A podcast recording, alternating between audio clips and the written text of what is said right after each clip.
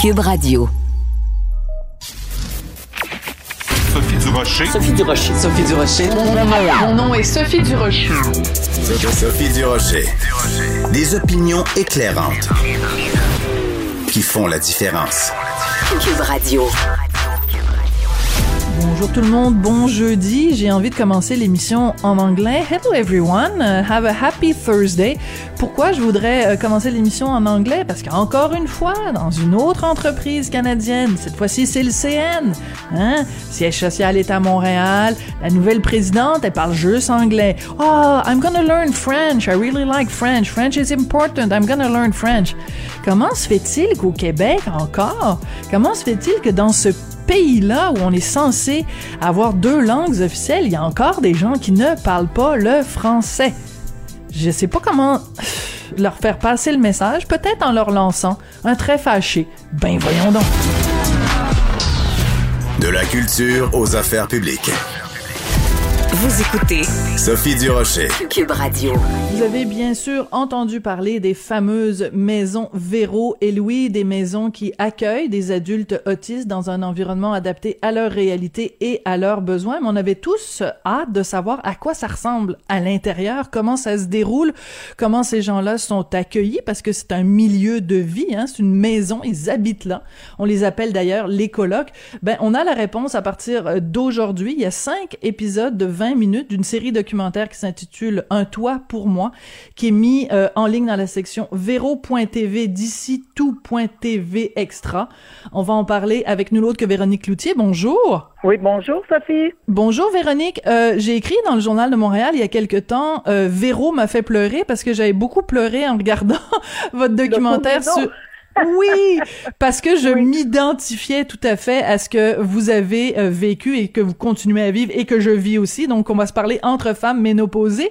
Mais je pourrais aussi écrire dans le journal, Véro m'a refait pleurer parce que j'ai regardé tous les épisodes de Un toit pour moi et j'ai été euh, touchée, bouleversée, émue euh, devant tant d'humanité et devant tant de beauté. C'est vraiment, c'est un beau projet.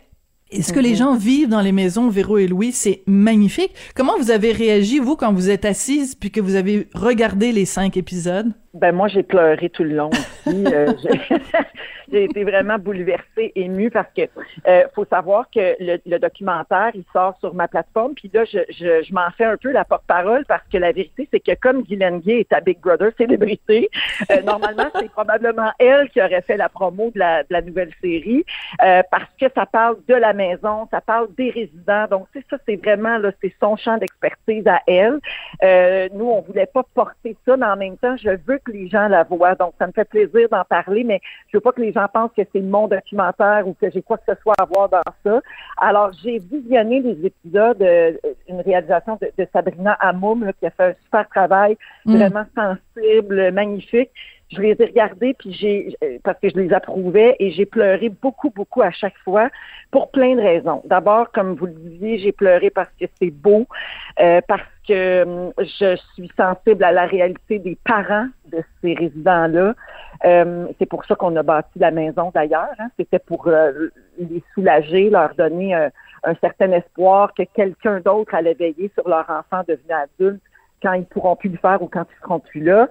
Euh, j'ai été émue par euh, le don de soi des employés, tu sais, que ce Mm. soit les éducateurs, les préposés, toute l'équipe de la maison qui est là. euh, c'est un mot bien à la mode, là, puis c'est fatigant des fois les mots galvaudés, mais la bienveillance, là, je pense que le mot s'applique dans le Tout cas de la maison Véro et Louis.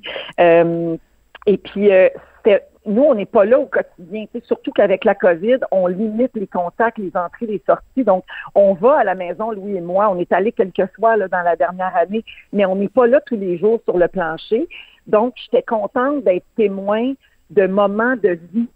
Euh, parce que ce qu'on s'imagine dans notre tête, là, c'est que tout ce monde-là va aménager ensemble, puis qu'ils vont être des amis, puis qu'ils sais, on, on voulait qu'il y ait de la joie, qu'il y ait de la vie, mais en même temps, la réalité, c'est que ce sont des personnes autistes sont très différentes les unes des autres, qui ont des besoins différents, qui ont des, tu sais, qui ont des manies différentes. Alors, il Mm. fallait voir comment tout ce monde-là allait cohabiter. Et ça aussi, c'est venu me chercher quand j'ai vu les cinq épisodes, de voir qu'ils commencent à tisser des liens entre eux. Puis là, évidemment, on a arrêté de tourner euh, avant les fêtes. mais tu sais, ça se poursuit, ça. C'est un travail qui le lien s'approfondit de jour en jour entre eux, puis entre les membres de l'équipe de la maison aussi.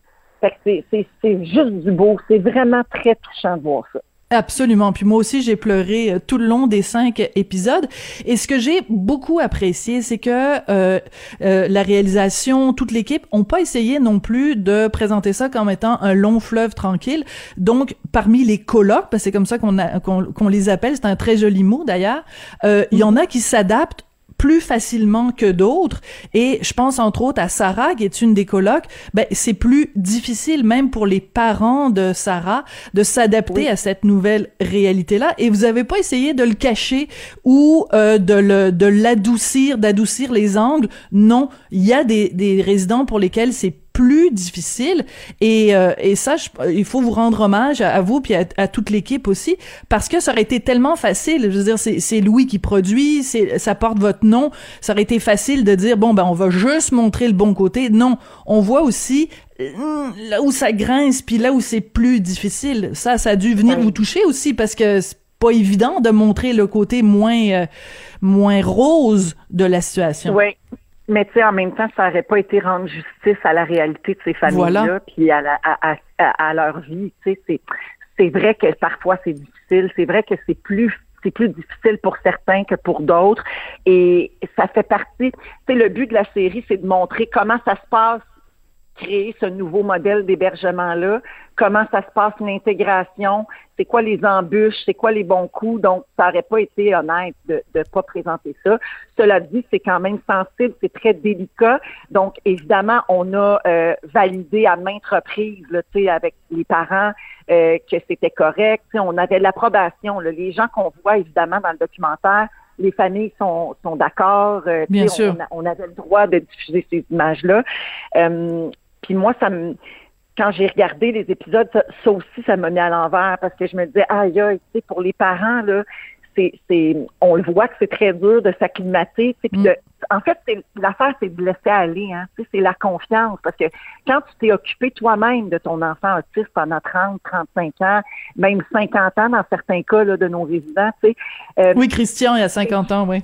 Oui, Christian, 50 ans, puis il y en a d'autres aussi qui voulaient pas être vus dans la série, mais on a un résident de 60 ans aussi dans la maison. Ah, oui. Donc, imagine pour, ouais, son, son père a 85 ans, je crois. Euh, tu sais, donc, pour, pour ces parents-là, euh, c'est sûr que la question, même s'ils sont contents parce que c'est leur choix, là, tu sais, que leur enfant habite à la mhm. maison Véro et Louis, il n'y a personne qui les a obligés, ils étaient sur une liste d'attente. Mais une fois que c'est fait, sais, la maman de Sarah qu'on voit dans la série France, elle, elle m'a écrit l'été dernier pour me dire, c'est la première fois que je prends des vacances seule avec mon conjoint. Hein? Merci, c'est grâce à la maison. Mais elle était contente, mais en même temps, elle était terrorisée de quitter puis de laisser sa fille là parce que tu te demandes tu te dis oui, oui, ils veulent bien faire, tout ça, mais vont-ils être capables de donner les mêmes soins à mon enfant que moi? Est-ce qu'ils vont répliquer qu'elle vit à la maison? Puis oui, on essaie de le faire le plus possible, mais en même temps, ils sont 16. Tu sais, donc, ça peut pas être 100% comme à la maison. Il y a une réalité où il faut s'adapter à vivre en groupe. Euh, donc, c'est de trouver l'équilibre là-dedans, c'est ça le défi. Puis je pense qu'on le voit bien dans la série aussi. Euh, Absolument. Que les éducateurs doivent adapter leur méthode selon chaque résident. Ils ils peuvent pas agir de la même manière. Puis c'est la, c'est toute la richesse de l'autisme, mais en même temps, c'est le grand défi. C'est qu'ils sont tellement différents les uns des autres. Il n'y en a pas de mode d'emploi faut prendre le temps d'écouter, de comprendre, puis de s'ajuster surtout. Alors, ce qui est particulier, donc, évidemment, les maisons Véro et Louise, c'est qu'on le sait, la réalité euh, des personnes autistes euh, au Québec ou des gens qui sont dans le, le TSA, le, le, trouble du spectre de l'autisme, c'est que il y a des, euh, des, des, des gens puis des institutions qui sont là, mais seulement jusqu'à 21 ans. À partir de 21 ans, il y a plus de ressources, il y a plus d'école, il y a plus, il y a plus rien. Il y a comme une espèce de grand trou noir. Et c'est là que les maisons Véro et Louis interviennent et c'est toute cette difficulté-là aussi pour les parents de dire, ben, de, de, laisser aller mon enfant. Puis là, on le voit parce que ce sont des, des gens qui sont autistes, mais Véro, on va se le dire, une raison pour laquelle moi j'ai braillé tout le long pendant la série, c'est que je me dis, c'est ce que tout parent vit à un moment donné. On élève des enfants, on leur donne tout ce qu'on a, puis à un moment donné, il faut les laisser aller. Et c'est sûr que c'est plus difficile quand les enfants sont autistes, mais tout parent est confronté à ça, et ça, c'est pas facile. Exact. Oui, c'est ce que je me disais aussi. Tu sais, c'est dur pour nous qui avons des enfants neurotypiques et tout ça, de les voir grandir. Puis, bon, tu sais, notre but, c'est de développer leur autonomie. Puis un jour, ils quittent. C'est comme dans l'ordre des choses, mais ça fait mal quand même quand ça arrive. Donc, imagine quand un enfant qui est plus vulnérable, qui a, qui, a besoin de soins vraiment spécifiques, particuliers, qui a certaines, ça peut être, écoute, rigidité alimentaire, difficulté à s'acclimater au bruit. Euh, il y en a, il y a la liste est infinie de particularités, pour les personnes PSA. Donc, c'est sûr que c'est encore plus dur euh, pour ces familles-là, ça c'est clair. Puis nous, c'était c'est la chose qui nous bouleversait au départ et c'est la mm. raison pour laquelle on a décidé de, de s'investir dans cette cause-là.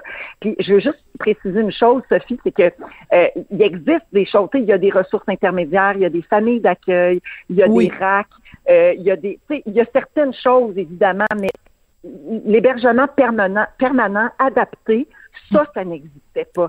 C'est vrai, la nuance est, importante. Même dans l'architecture de la maison, dans les services offerts à l'intérieur, la programmation, c'est ça qui nous distingue de ce qu'il y avait déjà euh, dans, dans, le système, dans la société. Il y a les centres de répit aussi, les centres de jour, c'est super important. Nos résidents fréquentent certains de ces centres-là pour aller faire des activités puis socialiser. Donc, je veux pas rien enlever euh, à, à, ça parce qu'il y a des gens déjà qui étaient là qui le faisaient bien. Puis c'est important aussi de le dire, ça. Donc, nous, on veut pas dire qu'on est les premiers, qu'on est les seuls, puis prendre le crédit. C'est pas ça du tout. C'est juste que nous, on offre autre chose. Oui. À un moment donné, il y a une discussion extrêmement euh, intéressante où euh, Louis Morissette, donc votre conjoint, dit euh, ben euh, tu sais quand on a commencé là-dedans, on n'avait aucune idée de l'ampleur de ce que c'était.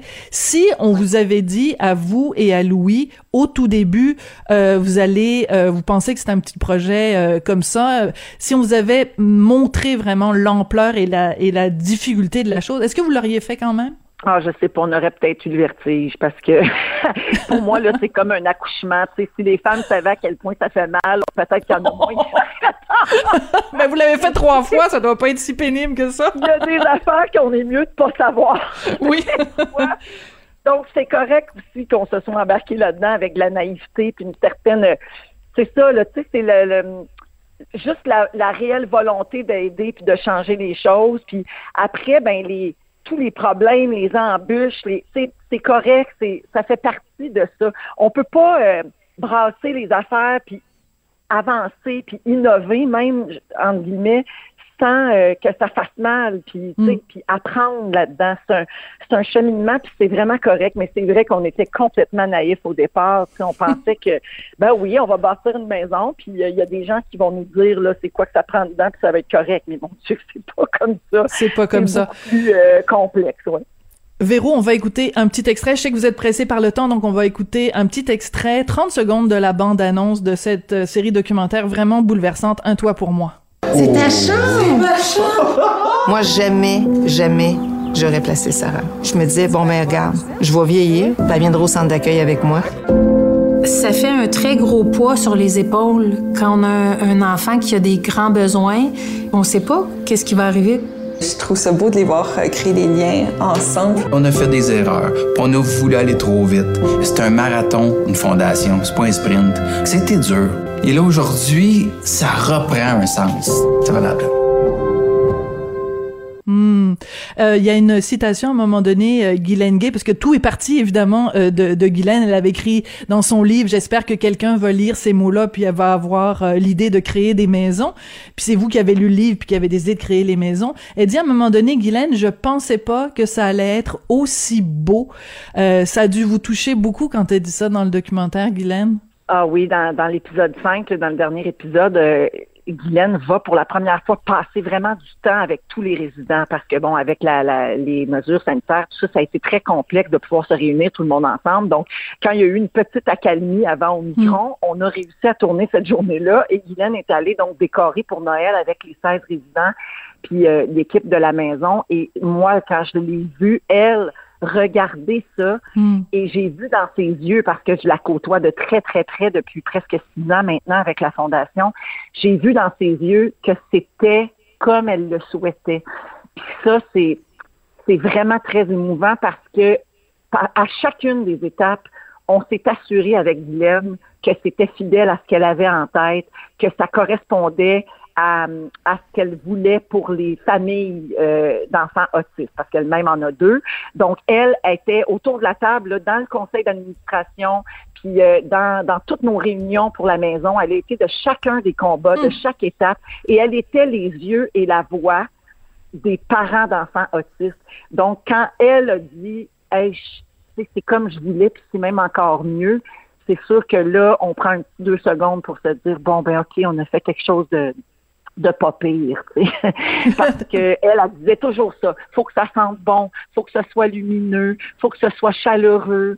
Euh, elle, revenait toujours, toujours, toujours avec ces, ces, ces grandes lignes-là. -là, C'était comme son principe de base pour bâtir le projet. Et, euh, et je sais maintenant, parce qu'elle est allée plusieurs fois à la maison, que euh, ça correspond exactement à ce qu'elle voulait faire. Et ça, c'est un très, très beau cadeau pour nous et euh, le, témoignage des différents résidents des différents colocs euh, dont on dit que bon ils ont ils ont ils ont changé ils ont pris de la maturité euh, je me souviens pas des prénoms de tout le monde mais cette jeune fille qui est si enfin jeune fille à 35 ans là qui, qui est comme super épanouie et qui est vraiment qui Alexandra. Oui. Ah oh, mon dieu je suis tombée en amour avec Alexandra j'avais envie de l'adopter. Vraiment c'est plein de, de beauté puis je vous parle Véro puis j'ai encore les larmes aux yeux. Donc pour tous les gens qui au fil des ans ont donné des sous à la Fondation Véro et Louis, qui ont acheté des tucs différents comme toi, qui ont acheté des chandails différents comme toi, qui ont acheté des t-shirts de garage. qui sont venus à vos ventes de garage acheter des cossins de vedettes. Ben, ça vaut la peine parce que tout cet argent-là va dans une maison de beauté, dans une maison d'amour. Vraiment, c'est un, un, super beau projet. Donc, euh, merci Véro. C'est vraiment plein d'humanité, plein de vrai, plein de beauté. J'ai été vraiment euh, bouleversée. Donc, euh, ben, juste, merci. C'est tout. J'apprécie, Sophie, euh, cette tribune-là pour en parler parce que le but, c'est justement que le plus de gens possible voient ça. Non seulement les gens qui ont soutenu la Fondation puis qui donnent, mais les gens qui... Euh, j'aimerais qu'on mette en lumière la réalité des, des personnes autistes et de leurs familles, euh, puis la, bienveillance puis le don de soi des employés qui travaillent auprès de ces gens-là. Donc, pour toutes ces raisons-là, je pense que ça vaut la peine de voir la série. Puis notre rêve, ben, c'est évidemment d'en ouvrir d'autres en collaboration avec d'autres fondations aux quatre coins de la province. Donc, une petite étape à la fois ça viendra éventuellement. Ben oui, c'est drôle quand Louis dit coudon euh, on va être pogné pour en faire ben il dit pas ça comme ça évidemment mais qui dit ben c'est au début on, on, on, s'est dit on va en faire un puis là finalement on se rend compte qu'il y a tellement de besoins qu'on veut en faire d'autres. Je me disais hey boy donc quoi ils sont embarqués ces deux-là? Mais on espère en effet. on va changer notre façon de faire là. oui, j'espère. avec des, des fondations locales dans différentes régions du Québec. On peut pas bâtir toutes les maisons nous-mêmes, on va devenir complètement fou. bon ben merci beaucoup Véro d'être venu nous parler euh, aujourd'hui aujourd'hui. Véronique Cloutier, donc, qui est euh, à la tête, évidemment, de la Fondation euh, Véro et Louis et euh, administratrice de cette fondation-là. Puis vraiment un documentaire à voir. En plus, le titre est tellement beau, Un toit avec un T pour moi. Merci beaucoup, Véro. Sophie Durocher. Une femme distinguée qui distingue le vrai du faux. Vous écoutez Sophie Durocher. Cube Radio. Les rencontres de l'art. Marie-Claude Barrette et Sophie Durocher. La rencontre Barrette-Durocher. On le sait, le gouvernement a annoncé une bonne nouvelle avec la réouverture des salles de spectacle à partir du 7 février. Par contre, euh, cette mesure-là était en fait mi-figue, mi-raisin parce qu'on annonçait que les salles pouvaient ouvrir seulement à 50% de leur capacité. Puis pour les salles, c'est pas évident. On va parler de tout ça avec Marie-Claude Barrette. Bonjour Marie-Claude. Bonjour Sophie. Ben oui, c'est là, hein, on se rend compte qu'une fois que l'annonce est faite, que pour certains secteurs, c'est comment ça se déploie dans certains secteurs et c'est pas simple. Puis surtout euh, dans le milieu du théâtre, puis je sais à quel point c'est cher pour toi aussi, euh, le milieu du théâtre. Et euh, il y a une lettre ouverte, puis en on la voit partout ce matin dans les journaux. c'est, voyons, c'est moi qui cherche son nom présentement, c'est la directrice artistique de l'espace Le Vrai Monde, Melissa Pietra Coupa. qui écoute, là, dit, moi, elle dit, je suis complètement déchirée présentement parce que si j'ouvre, elle, elle a une, salle, c'est la salle qui, euh, qui est comme adjacente euh, au, euh, au Cégep Elle dit, moi, j'ai une salle de 528 places. Donc, je peux pas vendre plus de 264 billets avec les normes du 50% Puis, tu sais, mercredi, hier, elle en avait 153 billets vendus pour une pièce de théâtre qui va avoir lieu. m'a dit voici le dilemme dans lequel je me retrouve parce que le Conseil des arts euh, et le calque, le Conseil des arts pour la culture du Québec euh, offre, en fait, depuis le début de la pandémie, compense euh, sur les, arts vivants pour leur perte. Sauf qu'on se demande si c'est encore ajusté parce qu'elle, elle a sorti ses livres, puis elle dit voici ce qu'il y en est. Si j'annule, je fais 2140 dollars et si je diffuse, je perds 3600 dollars. Voilà, parce que c'est c'est c'est important d'expliquer aussi pour tous les gens qui nous écoutent que euh, on, on se dit ben euh, c'est pas un problème. Pourquoi pourquoi elle ouvre pas son son théâtre? Mais c'est que si tu peux vendre seulement la moitié des billets euh, ta salle n'est pas complète. Le, le la plupart des salles de spectacle que ce soit théâtre que ce soit musique danse peu importe en bas de 75% d'occupation, c'est plus rentable parce qu'il y a trop de dépenses. Si tu ouvres ton théâtre, ta salle de spectacle, il faut que tu payes euh, quelqu'un à, la billetterie, il faut que tu payes euh, les éclairagistes, il faut que tu payes euh, tous les gens qui sont en coulisses, en plus de payer évidemment les artistes qui sont sur scène. Donc, tu as tout plein de dépenses qui s'additionnent et la billetterie, donc l'argent des, des billets, sert à payer seulement une partie de tout ça. Alors, si tu vends juste 50% ben, tu n'arrives pas. Non, parce que tu peux pas avoir 50% des acteurs sur la scène, 50% des éclairagistes, 50 de la sonorisation. Tu peux pas avoir ça. Puis en plus, euh, ils n'ont pas le droit d'entracte. C'est sûr que dans le théâtre, la semaine, il y, avait de moins en moins d'entracte pour euh, libérer les gens le plus tôt, mais quand même, habituellement, il y a toujours un service de bar. Et là, bon, ben ça, ils n'ont pas le droit de vendre de choses à boire, mais ils ont quand même, ils peuvent avoir un service de restauration, mais tout ça en portant le masque. Donc, c'est sûr que c'est moins tentant quand tu as un masque de t'acheter quelque chose à, manger, mais ça aussi, là, ça rapportait à quelque part au théâtre.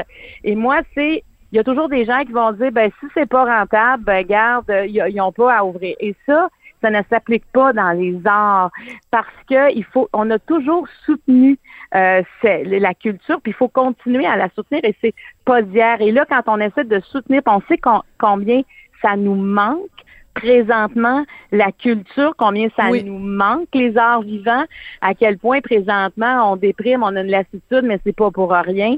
C'est qu'on a envie aussi de sortir, on a envie de de de, de tu sais, c'est toujours euh, quand on va voir une pièce de théâtre, il y a quelque chose d'enivrant, il y a quelque chose qui nous fait réfléchir. C'est des artistes d'ici aussi, c'est soutenir une, une, partie de notre économie qui est importante. Alors moi, le, le Conseil des arts et des lettres du Québec j'imagine, va s'ajuster parce que tout semble vite. C'est comme si le gouvernement annonce quelque chose, mais le milieu est pas tant au courant. Tu sais, le milieu a pas le temps de s'ajuster à aux nouvelles réalités. Et tu sais, quand on parle, on a parlé hier et avant-hier, la prévisibilité, euh, mm-hmm. ben ça, on sait qu'on peut pas faire un plan à long terme avec qu'est-ce qui va se passer de la COVID parce que ça change très rapidement. Mais reste que quand on fait une annonce de ce genre-là, où on sait que ça coûte plus cher diffuser que de fermer. Euh, il y a une distorsion, là, en économie, on dirait ça, c'est vraiment une distorsion importante, un choix déchirant, criant à faire, qui est au détriment de tout le monde finalement, parce que les gens des théâtres veulent ouvrir, veulent diffuser. C'est pas vrai qu'ils veulent rester fermés pour dire c'est plus payant de rester fermé. Il y a personne. C'est juste qu'il y a une distorsion et ils arrivent face à ces choix-là. Puis en plus, faut pas oublier que nous, là, comme consommateurs, je trouve qu'on est un peu plus froid avant d'acheter des billets d'avance aussi. Parce qu'on se dit, est-ce que, est-ce que ça va refermer? Est-ce que ça va ouvrir? Est-ce qu'on va encore reporter? Puis il y a des gens en théâtre qui se disent, moi, j'ai des pièces de théâtre importantes au mois de mars, avril. Est-ce qu'on va être à 50% de notre capacité? C'est très difficile pour eux de, de faire des prévisions et c'est des gens, faut pas oublier que les artistes, c'est des contractuels, c'est des pigistes. Il y en a euh, qui, qui, ont d'autres contrats ailleurs, donc ça devient un casse-tête énorme.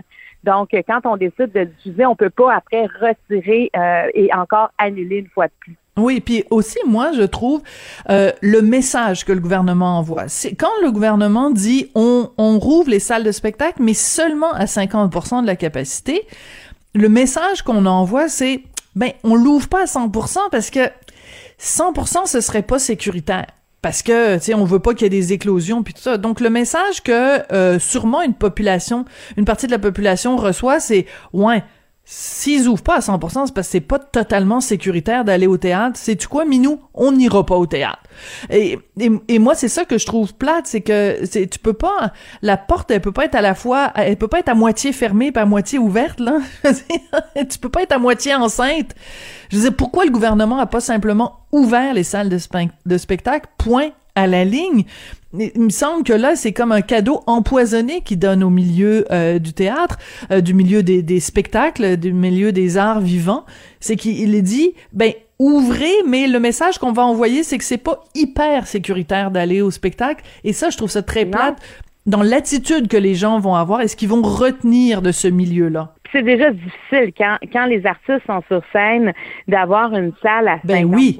C'est ben, t'as tout à fait raison c'est déjà difficile pour eux parce que bon, il y a, moins de réactions. C'est euh, ceux qui sont en humour, d'avoir une salle à 50% avec un masque, alors que ce qu'on veut, c'est voir les gens rire. Quand on fait un spectacle d'humour, ça, aussi, c'est difficile, entre autres pour les humoristes, c'est difficile pour tous. Là. Mais tu sais, moi, j'ai plusieurs humoristes qui m'ont dit ça. Tu sais, c'est quand tu vois pas la face des gens, ça ça t'enlève quelque chose sur la scène. C'est difficile d'en faire fi. tu peux imaginer, tu peux peut-être les entendre, mais il n'y a, a, pas le, contact visuel. Donc, tu sais, ça, prend quand même le passeport. Euh, tu sais, ça prend un masque en tout temps. Je veux dire, ils ont quand même des mesures importantes dans les salles de spectacle. Alors, tu sais, euh, la DIS aussi se demandait euh, qu'est-ce qui arrive avec les salles où le public est debout? Qu'est-ce qu'on fait, nous? Parce qu'il y a des salles au Québec où on est debout, il n'y a pas de banc. Alors, il y a moi, je pense que c'est de, quand on parle de prévisibilité, c'est de ça qu'on parle. C'est pas de nous faire un calendrier sur les 18 prochains mois, voici comment ça va se passer, mais quand on fait une annonce de cette importance-là, qu'est-ce qui en découle, comment on va s'en sortir, comment tout le monde peut se sortir la tête de l'eau? Et quand on fait cette annonce-là aussi, Sophie, on s'attend à ce que tous les théâtres soient réouverts le 7 février. Parce que ça, on n'a pas tous ça, cette, logistique-là. On pense tous, ah, ils vont être contents, tout le monde va réouvrir. Et là, on se rend compte, ah, attends une minute, là, c'est pas comme ça que ça marche. C'est beaucoup plus complexe. Puis, tu sais, on paye beaucoup d'impôts, de taxes et de tout ça euh, ici au Québec. Puis il y a une partie de ça, c'est pour soutenir notre milieu culturel. Puis moi, en tout cas, je, me dis, il faut vraiment, peut-être que le Conseil des arts et des lettres du Québec s'est fait c'est allé plus vite que, que, que ce qu'ils pensaient aussi. Mais je pense que rapidement, la ministre doit les rencontrer, Nathalie Roy doit rencontrer tout ce beau monde-là et rapidement trouver une solution. On peut pas empêcher des directeurs et des directrices de théâtre au Québec de dormir parce qu'ils appliquent ce que le gouvernement demande. Ben non. Alors, euh, il y a, y a un la question, de conscience. Ah oui, tout à fait. Puis il y a, y, a, y a une question qui se pose aussi. Comment se fait-il que euh, quand le gouvernement annonce ça, qu'il n'y a pas eu de, de, consultation plus que ça avec le milieu? Parce que si au moment où François Legault annonce la réouverture des salles de spectacle pour le 7 février à 50 de la capacité, euh, si il avait consulté, ou euh, Nathalie Roy, ou si Nathalie Roy avait consulté le milieu, le milieu lui aurait dit, écoutez, en bas de 75% on n'y arrivera pas.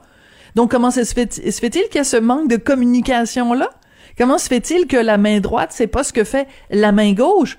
Et puis puis ça paraît comme un cadeau, ça paraît comme une, une, libération, euh, puis ça apparaît comme quelque chose d'extraordinaire, mais c'est pas extraordinaire si tu le fais pas de la bonne façon.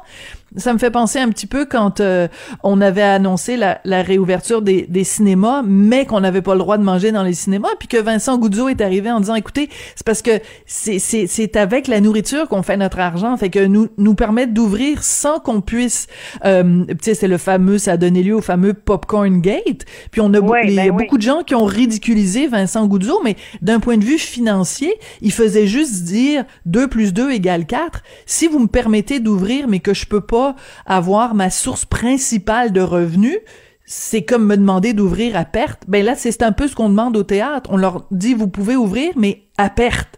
Donc, c'est un peu difficile de comprendre le manque de communication et le manque de, de consultation euh, de, du gouvernement. Ah oui, oui, tout à fait. Alors, quand on parle de prévisibilité, prévisibilité pour moi, c'est aussi simple que ça. Ben c'est aussi simple que ça. C'est quand tu fais une annonce, s'il vous plaît, parle-en aux autres avant pour pas ben qu'il y ait un effet de surprise. sais, parce que peut-être que le 7 février, c'était trop tôt pour les théâtres aussi. Tu sais, peut-être qu'il fallait laisser plus de temps à ce milieu-là d'arriver, d'être rentable au moment. D'ouvrir, pas en étant stressé, de dire, ça n'a pas de bon sens, j'ouvre et je perds, à chaque personne que je vois, je perds de l'argent. On peut pas, on peut pas être dans un modèle qui pense comme ça. On peut pas imposer ça à nos gens alors que ça fait des mois et des mois que c'est difficile, qu'on avance, on recule, puis on le sait. Combien ces gens-là du milieu culturel se sont cassés la tête à reporter des dates, finalement à Mm. annuler des spectacles, à rembourser des billets, à revendre des billets. À, écoute, là, quand on parle à ces gens-là, là, ils sont bien plus habitués d'annuler, avoir des cas problèmes que juste diffuser un spectacle et tout le monde en sort euh, content et heureux. Là. On n'est on Oui. pas là. Alors, euh, moi, je voulais, euh, je voulais lever mon chapeau Bien au sûr. milieu du spectacle aujourd'hui. Puis moi, ce qui me préoccupe beaucoup euh, dans tout ça, c'est euh, les jeunes. Imagine, t'es un jeune, là, euh, une jeune fille, un jeune garçon, tu sors de l'École nationale théâtre, tu sors du conservatoire, ton rêve, depuis trois ans que t'étudies, ton rêve, c'est de fouler les planches, puis là, tu te retrouves devant ça. Moi, je, je, c'est ça qui m'inquiète. C'est pas nécessairement le 7 février, bien que ça m'inquiète énormément. C'est le 7 février 2023, 2024, 2025. ben oui. Qu'est-ce qu'il va y avoir comme relève? Les, les futurs Magali Lépine Blondeau, puis les, les futurs, euh, tu comprends, euh, Xavier Dolan, les, les, les, les, les- qui vient, qui est en nomination d'ailleurs euh, pour son rôle euh, dans le film Illusion perdue euh, au, au César français, qui est un comédien extraordinaire, Xavier Dolan. Mais mettons que tu t'appelles, euh, euh, je sais pas, euh, t'es- t'es un Xavier Dolan en puissance aujourd'hui au Québec. Tu regardes ça aller, tu dis bon ben je pense que je vais devenir notaire ou devenir actuaire là, tu sais être être comédien, travailler dans le milieu artistique, c'est quoi mes débouchés possibles? C'est c'est c'est ça qui m'angoisse, c'est que je me dis il y a plein de créativité, il y a plein de de d'imaginaire qui qu'on qu'on est en train de Oui. Excuse-moi, Mais- mais je suis très on- émue, on- mais ça me ça me bouleverse complètement de me dire que je sais pas à quoi ressembler, va ressembler la culture québécoise dans trois ans, dans quatre ans. C'est le long terme aussi qui m'inquiète. Ah, mais c'est sûr que c'est un choc qui est terrible. C'est euh, même pour euh, même pour ceux qui sont établis, on voit déjà que c'est un choc. Fait qu'on peut imaginer pour ceux qui arrivent, pour ceux qui s'en viennent, il y a, il y a tellement d'instabilité. Euh, donc, tu sais, je me dis là où on peut les rassurer, là où on peut les solidifier. Puis il y a des mesures qui peuvent être différentes. Tu sais, on peut peut-être plus encourager, oui, diffuser, puis on va venir compenser que présentement, la distorsion, c'est parce qu'elle s'adapte au début de la pandémie. Elle ne s'adapte pas à maintenant, puis on n'a pas laissé le temps, on dirait à personne de s'adapter. Et les conséquences sont graves. Et, et on peut pas, on peut pas jouer avec les arts vivants de cette façon-là. Puis moi, je trouve que depuis qu'on en a plus, on en a déjà parlé ensemble, à quel point ça nous manque. Absolument. Puis là, de voir que ceux qui, qui le diffusent, parce que moi, j'ai déjà été aussi euh, directrice générale d'une école de musique euh, qui est un, un, C'est est un organisme À Kakuna? euh, à Rivière-du-Loup. Pardon. Euh, et ouais, ouais, à côté de Kakuna, effectivement, mais c'est à Rivière-du-Loup. Et c'est tellement un casse-tête d'arriver financièrement, de de de pas vouloir faire payer le parent pour son enfant du réel coût parce que il y aurait trop d'enfants qui n'auraient pas accès à la musique. Donc comment on compense? Tu sais comment on va chercher des sous? C'est c'est tellement difficile. Évidemment, il y, a, il y a- il y a le ministère est là, il y a, il y a des façons de se faire aider, mais il faut travailler tellement fort pour rejoindre les deux bouts, pour arriver à, à donner un produit euh, un produit de qualité, à offrir des spectacles que la personne vient voir soit satisfaite de ça. C'est tellement, moi je dis, il y a plein de nuits, je ne dormais pas parce qu'on savait pas comment on allait arriver à la fin du mois. Mais moi, c'est à ça que je repense quand je regarde ça. Puis je me dis là, on n'a pas, on n'a pas à faire vivre ça à personne, surtout qu'on a des, il y a des solutions, il y a des gens qui sont là, mais c'est juste que le manque, on dirait, de prévisibilité euh, vient couper l'herbe sous les pieds. Puis comme tu dis, c'est c'est un milieu qui en arrache déjà énormément. Puis moi, quand les gens attaquent ce milieu-là, ça me Hey, écoute, ça, c'est des gens, là, les gens du, du- du théâtre, là, ça vit pas richement. Là. Tu sais, quand les monde, ah oui, mais elle fait du théâtre, ils font du théâtre, non, non, non. Au, au Québec, c'est difficile, le monde du théâtre, parce qu'on on, on présente pas longtemps nos pièces de théâtre. Tu sais, En il y a- plus. il y a des endroits, ça dure des mois et des mois, tu t'engages dans une pièce de théâtre, tu as presque ton année de fait. Ici, on parle en semaine. C'est rare qu'on parle en mois. Alors, oui. Et donc la seule solution, c'est de faire comme Serge Postigo, de d'aller de, en France. Puis lui, il est à la tête de la production, les, les producteurs à Paris. Puis là, on annonce des, des rallonges, puis des rallonges. Puis je pense qu'il va passer toute son année 2022 à jouer dans les producteurs. Mais ça, à Paris, ils peuvent se le permettre. Ici, on n'a pas on n'a pas le, bassin de population pour ça.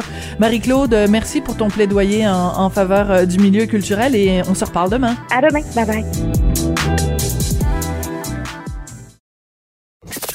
Avertissement.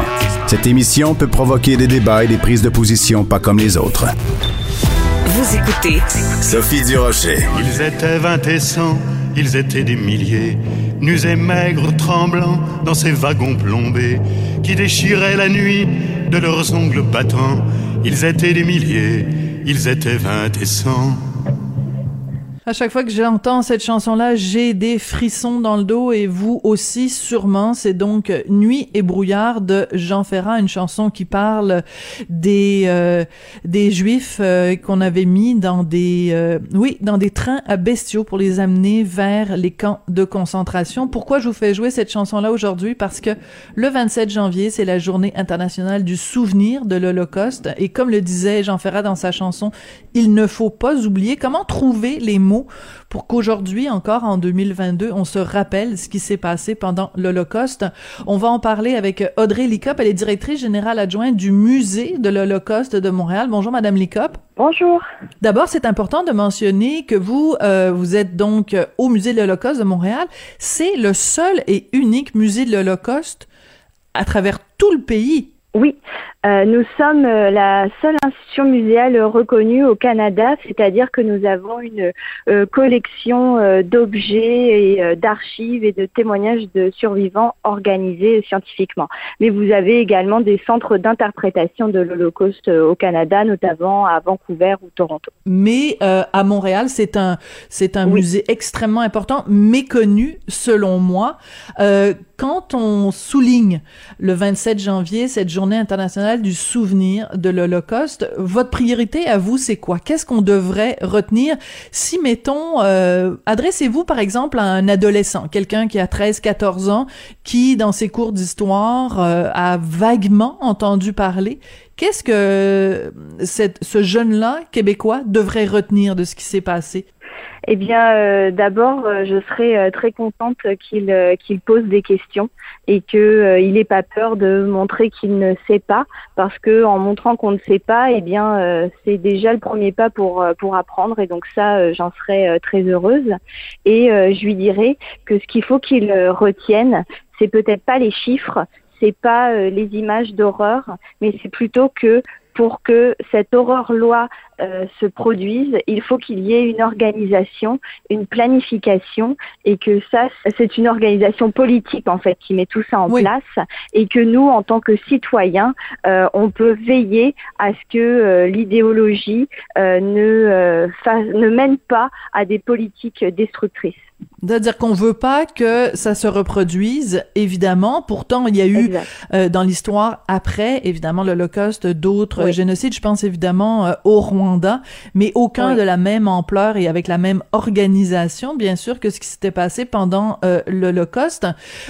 Si on va au musée de l'Holocauste, qu'est-ce qu'on peut voir? Et je dirais quel est euh, l'artefact ou quel est euh, l'élément d'information qui, selon votre expérience, est la plus percutante, celui euh, dont les gens vous disent bon ben ça vraiment cette euh, cette affiche là ou cet accessoire là, ça m'a vraiment euh, impressionné, uh -huh. ça m'a vraiment ébranlé. Oui, bah, je pense que euh, quand on visite le musée de l'Holocauste euh, à Montréal, on est euh, impressionné par euh, les histoires humaines qui sont racontées parce que ce musée a été constitué euh, par des survivants de l'Holocauste qui sont venus s'installer euh, à Montréal après la guerre.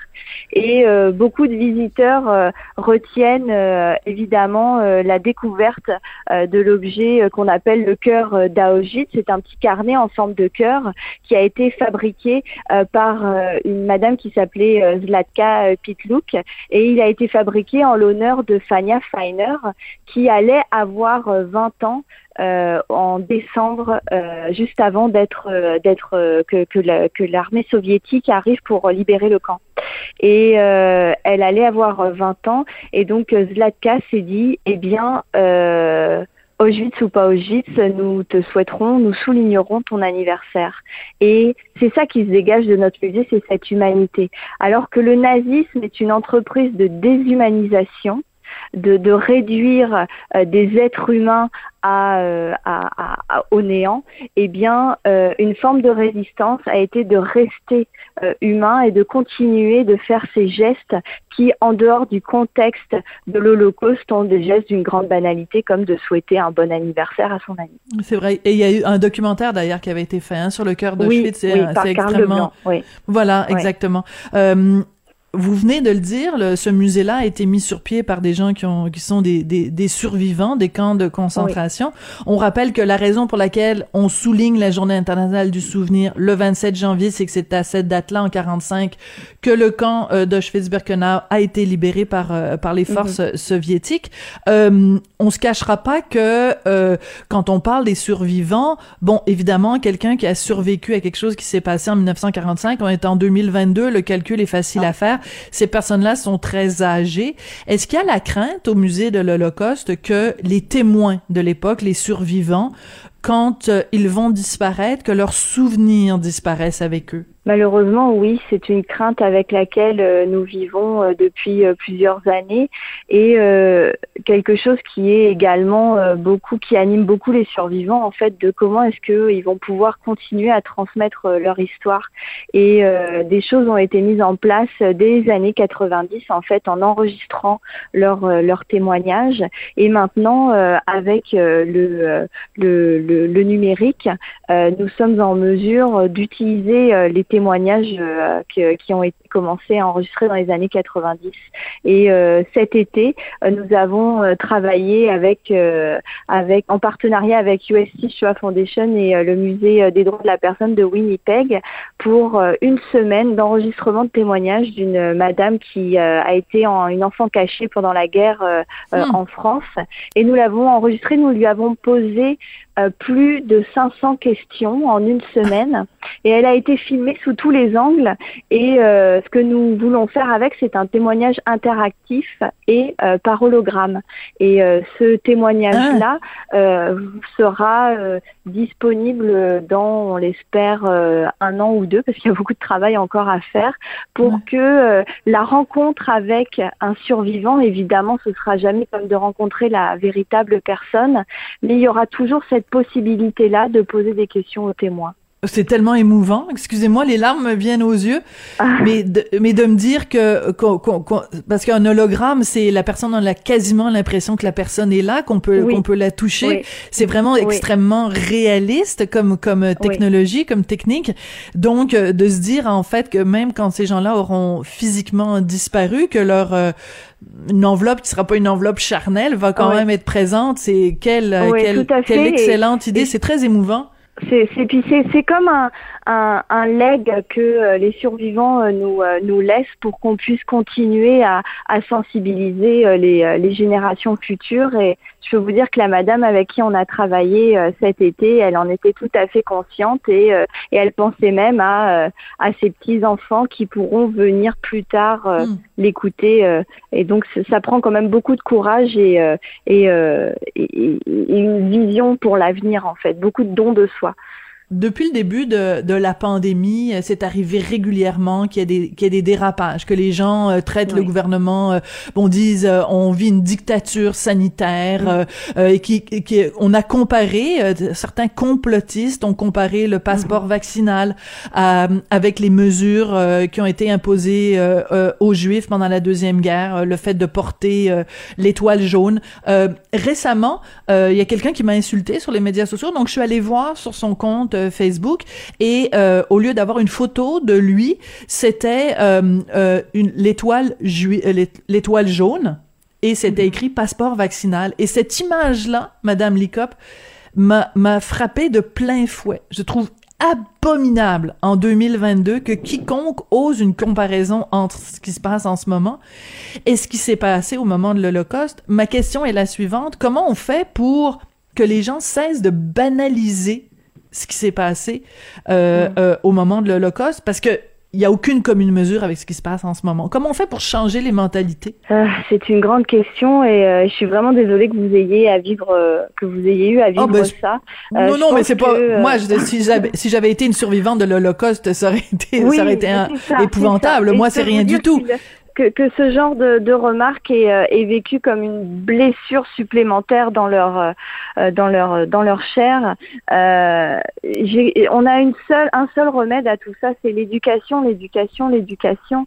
Nous avons cet été invité euh, des manifestants contre le passeport vaccinal à venir nous visiter et on s'offre de leur expliquer la différence quand un État fait des plans pour détruire une population et que cette population-là est euh, discriminée, que sa vie est en danger parce qu'elle est juste née, et quand euh, une autre, euh, une personne ou un groupe de personnes, lui, se retrouve à, se voir imposer une mesure telle que le passeport vaccinal pour enfin être protégé de lui-même et en fait de protéger toute toute une population. Et ces gens-là sont ni en danger de mort, euh, ne perdent pas leur emploi, ne, risquent pas euh, de, mourir parce qu'ils sont nés euh, contre le passeport. Donc c'est là toute la différence en fait.